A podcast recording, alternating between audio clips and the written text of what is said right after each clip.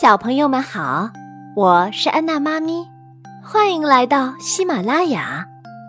今天给大家讲的故事是《一千零一夜之夏天穿棉袄的男孩》。这本书由法国的斯特凡纳·马尔尚著，长江少年儿童出版社出版。做早操时，所有的人都在操场上看着泰奥。他太搞笑了，贝尔特嘲笑说：“哈，你要参加冬季运动会吗？”嘿，小辣椒，朱莉添油加醋地说：“你刚滑雪回来吗？哈哈哈，雪景一定很漂亮吧？”显然，在六月份穿着滑雪衫、背带裤和雪地靴实在是太奇怪了。大家都等着泰奥解释解释发生了什么事，但是泰奥什么也没有说。雷内穿着旱冰鞋来了，他叫道：“嘿，你滑着雪进教室的时候别忘了刹车！”哈哈。现在泰奥已经走进了教室的后门，所有的人都兴奋不已。女教师进来的时候惊叫道：“哎，怎么了？发生了什么事儿？你们吵什么？”贝尔特举起手说：“哦，是泰奥老师，他穿着滑雪的衣服，但是现在并没有下雪。”所有的人都大笑起来。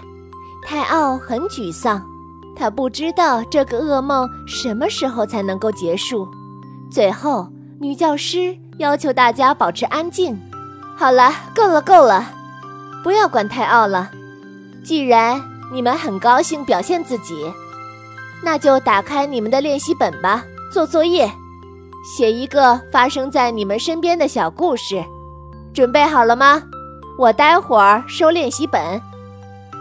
瞧，女教师用她粗粗的戒尺敲打着讲台，她开始催大家交作业。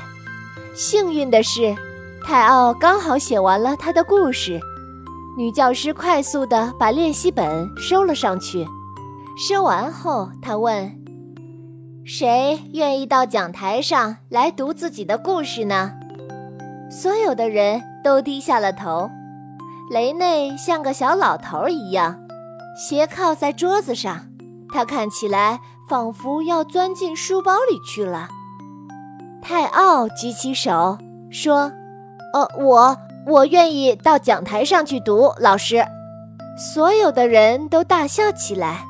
女教师举起她粗粗的戒尺，那戒尺就像一根魔棒。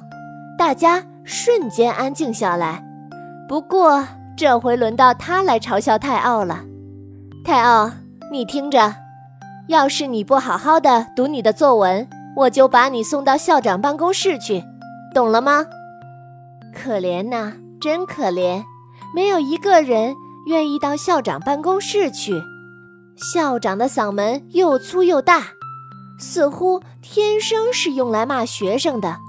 泰奥向黑板走去时，大家都安静下来。穿着雪地靴在没有雪的地方行走，确实有些别扭，而且。泰诺的脚底还发出了一阵可怕的声音。就这样，泰奥走到了讲台上。他看起来就如同一名机器人，刚刚踏上火星。刚开始，泰奥有点脸红，因为所有的人都盯着他的雪地靴。但是很快便开始读起自己的故事了。嗯，今天早上我醒来时。屋子里空空的，太可怕了！小偷昨天半夜到我家来过。教室里同学们都兴奋起来。哎呀，太好了！这样的开头棒极了。其实这样的开头一点儿也不好。妈妈在厨房里哭，爸爸穿着睡衣跑到警察局去了。朱莉叫道。哦，干嘛去警察局呀？难道你爸爸有梦游症？我姐姐就有梦游症，她会在睡着的时候爬起来。泰奥耸了耸肩，说：“哦，我的爸爸没有梦游症。哦，他要去报警，有人把我家里所有的东西都偷走了。”泰奥看了看本子，继续讲他的故事。我不好意思穿着睡衣来上学，所以让妈妈和我一起到地下室找衣服。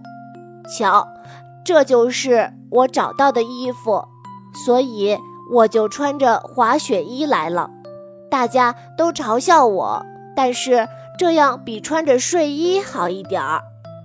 泰奥念完了他的作文，整个教室里的人都为他鼓掌。现在没有一个人在嘲笑他了。女教师的眼泪在眼眶里打转，她把手放在泰奥的肩膀上说。